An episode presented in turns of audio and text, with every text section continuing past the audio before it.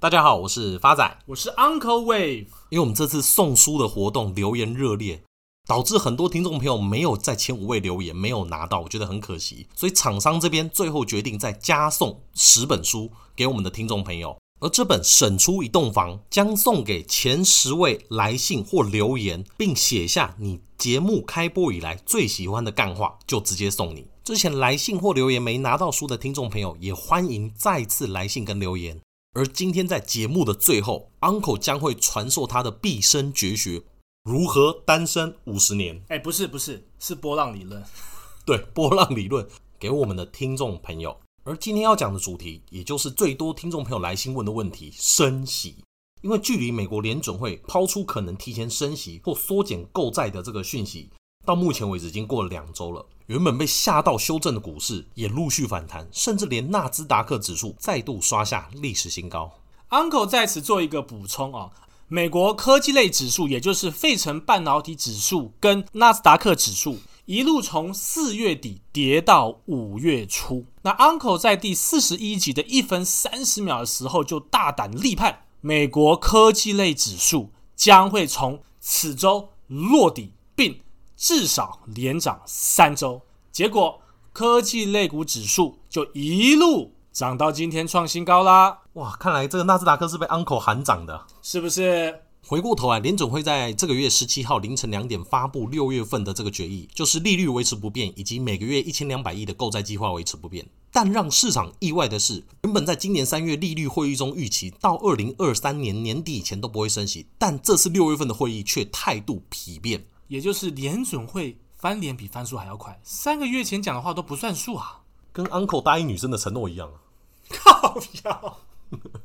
根据联准会的利率点阵图显示，到二零二三年年底，联准会至少会升息两次，其中七位官员预期二零二二年开始升息，在三月份的时候只有四位，十三位官员认为二零二三年将会升息，三月份的时候只有七位哦。这代表着，如果按照利率点阵图显示，散户最担心的升息，即将有可能在二零二三年以前提前发生。可是这次比较特别的是，联总会发布完声明后，市场在当中是修正到季线左右，之后就像 Uncle 刚前面提到的，一路创下历史新高。主要也是因为联总会主席鲍尔在公布新的决策声明后，强调投资人及媒体不应该过分解读利率点阵图，因为它的不确定性非常高。现在六月份的结果虽然看有可能在二零二三年升息，搞不好下一次九月份。二零二三年又不升级了，也不一定。讲到此，Uncle 不得不跳进来说一句公道话：看点阵图就判断会不会升息，就跟在 Tinder 上看到女生的照片就判断本人漂不漂亮一样。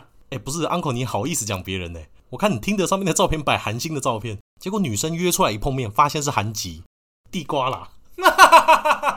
所以点阵图大家看到也不用紧张，参考就好。因为当初联准会为了升息，有设了两项大前提：第一个就是通膨稳定在两个 percent，可以高于该水准；再来是必须实现充分就业。因为根据《华尔街日报》指出，目前美国就业的情况是不如预期的，很多人是属于退出劳动市场的情况，所以它并没有列入计算。所以不确定未来的劳动力参与的情况会如何。政府一致认为它可以恢复到之前的高水准，但是需要一点时间才能实现。Uncle 把这件事情翻成白话文，讲升息就像小时候妈妈跟你说会把你的红包钱存起来一样，最后这些红包都不知道存到哪个象限去了。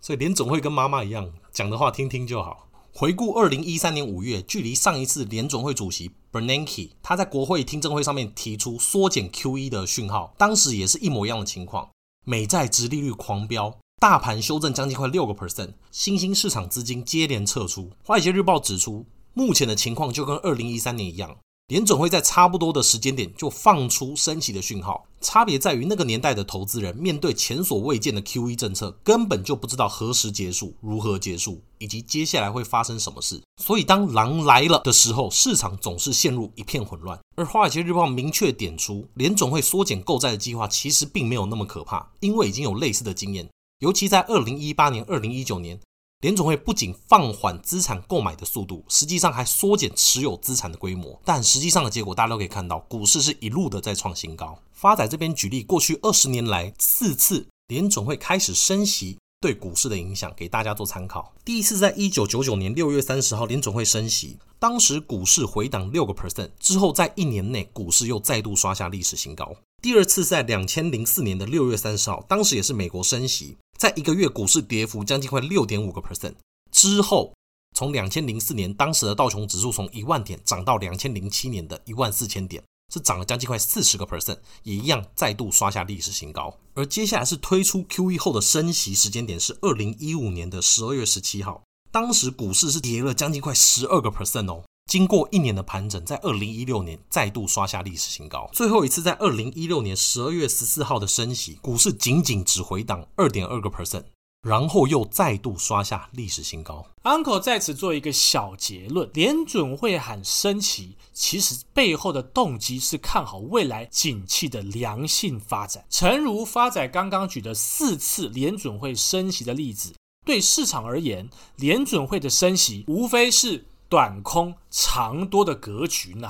发仔最后用一个小故事做比喻，大家都有听过狼来了，就是一个小朋友跟农场主人讲说狼来了，害得农场主人惜家带眷把这个羊群带走，结果最后狼没有来。那这故事大家都只听完前半段，但这故事对发仔来讲有更深层的含义。大家都知道，故事的前半段，羊群因为主人的怂恿之下，离开了原本在吃草的草坪，而当中一定有羊是因为不想听主人的话，或是跑不动而选择留下来继续吃草。而跟着主人逃跑的这些羊群，因为过程太慌忙，导致中间伤的伤，死的死，体力耗尽，遍体鳞伤。而第三次真的狼来了的时候，反而是这些吃饱饱的羊有力气跑走，而受伤的这群自然而然就变成待宰的羔羊。这个故事套在金融市场上，大家有没有觉得特别的熟悉？小朋友就是联准会，主人就是媒体，而羊群就是我们这些可怜的散户。哎呀，发仔这举例实在是深刻贴切啊！所以 Uncle 在这故事里面有可能会扮演什么样的角色？Uncle 绝对会是那只牧羊犬，带领羊群留下来的角色呢。干，故事从头到尾都没有这只狗。我跟 Uncle 讲了，你一定会是远远看过去毛特别少的那只羊。发仔，我要是那匹狼，我一定第一个咬死你。好，言归正传，今天 Uncle 帮我们准备了什么好草给我们的羊群吃？今天 Uncle 要跟各位亲爱听众朋友分享的美股标的是戴文能源公司，美股代号 DVN，总部位于美国，是世界上最大的独立石油及燃气探勘开采公司，也同时是北美最大的液化天然气供应商，在多个国际拥有自己的天然气管道跟生产处理中心。那主要业务在美国和加拿大市场，在中国。巴西和亚塞拜然等国际市场也有石油跟天然气的探勘业务。来，发仔，快问快答，请问亚塞拜然在哪里？苗栗吗？我在那边好像看过一个叫亚塞拜然会馆。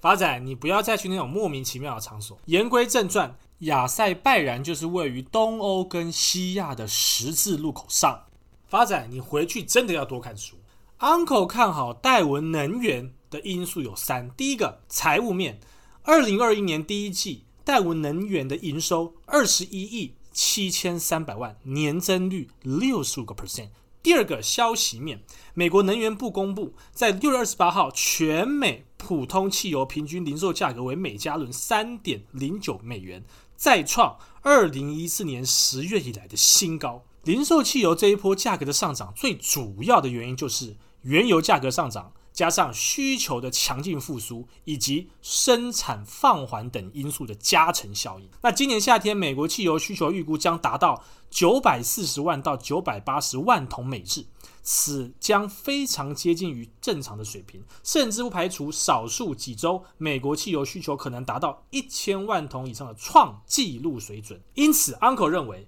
虽然这个需求已经回升，但美国原油产量的恢复仍然非常的缓慢，这会令油价有进一步上涨的空间。国际能源署月报表示，今明两年全球石油需求预估将分别增长五百四十万桶每日跟三百一十万桶每日。那甚至到二零二二年底，全球石油需求有望回到疫情前的水平，达到每日一亿桶以上。第三个 Uncle 看好的因素就是戴文能源目前是位于第五波啊，不是发展，你要过来念啊，邪邪恶波。第一波从二零二零年三月十八号的低点四点七元涨到二零二零年六月八号的高点十五点七六，随后修正到二零二零年十月二十九号的低点七点七三，再涨到二零二一年三月五号的高点二十六点一三，最后修正到二零二一年四月二十一号的低点二十点一四。那么现在就是从二十点一四往上推升的邪恶第五波的中继，那未来会到的目标价会在哪儿呢？未来戴文能源会落在的目标价是六十点四二元。那这次空间有多少？整整两百趴，这个太扯了！妈，哎，这个听起来很邪恶，可是根本不可能啊。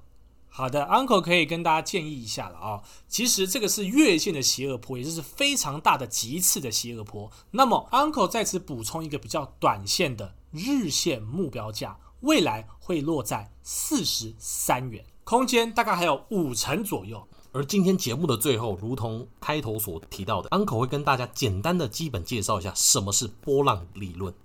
波浪理论是由美国证券分析师艾略特所发明的。它的大方向非常的简单，它就是五升三降，也就是五波组成的一个上涨，跟三波组成的一个下跌为一个循环。那各位亲爱听众朋友，最好奇的邪恶第五波的目标价到底怎么推的呢？其实非常的简单，目标价的推法就是第一大波。跟第三大波的涨幅除以二，乘上费波南西系数一点三八二、一点五、一点六一八跟一点八零九。那我们通常都是以第一个满足价一点三八二即可。至于要如何定位波幅，比如说第一波、第二波、第三波等等，这就非得靠长期的实物面跟经验来累积喽。至于大三浪的目标价又是如何算的呢？其实非常的简单，就是第三波的涨幅会等于第一波的涨幅，那目标价就自然而然的推算出来啦。不是 Uncle，前面还有听众问大三浪跟邪恶波到底差在哪里？大三浪涨幅比较慢，时间比较长，而邪恶波一旦启动，涨幅比较快，时间比较短。Uncle，你老实讲，是不是有些启动失败的邪恶波你没有跟大家说？等一下，Uncle 要纠正你的用词，是有几只？敢不是一样？曾经熄火过。那发仔再用更白话一点的方式跟大家解释：以辅助性交通工具为例，这个轮椅就是大三浪的走法，就走得慢，然后用手去推，所以走得比较久。而这个失控的电动轮椅就是我们的邪恶波，一来它走得太快了，再就是因为它失控了，所以停不下来。Uncle 在此直接举个实例了哦，大三浪的例子就是在二十二集，我们二月十一号报的美股代号 RTX，整整花了五个月，一直到六月一号达成目标价。那邪恶波分别是在二月二十三号第二十五集惊艳台股代号六四一一，四月九号就到达目标价，才一个多月，涨幅高达四十五个 percent。三十一集三月二十四号惠特台股代号六七零六，在四月八号就到达目标价，整整只花了两个礼拜，波段涨幅高达三十六个 percent。最后，我们在四十七集六月四号所报的美股代号 PLUG，在六月二十二号一天就涨了十三个 percent，这就是非常典型的邪恶坡的走势。所以，Uncle 希望未来在 Uncle 报标的的时候，各位亲爱的听众朋友都可以把股票的线图摆在面前，一起来跟 Uncle 踏入波浪的世界。你当汤姆熊哦。谢谢大家，我是发仔，我是 Uncle Wave，我们下次见。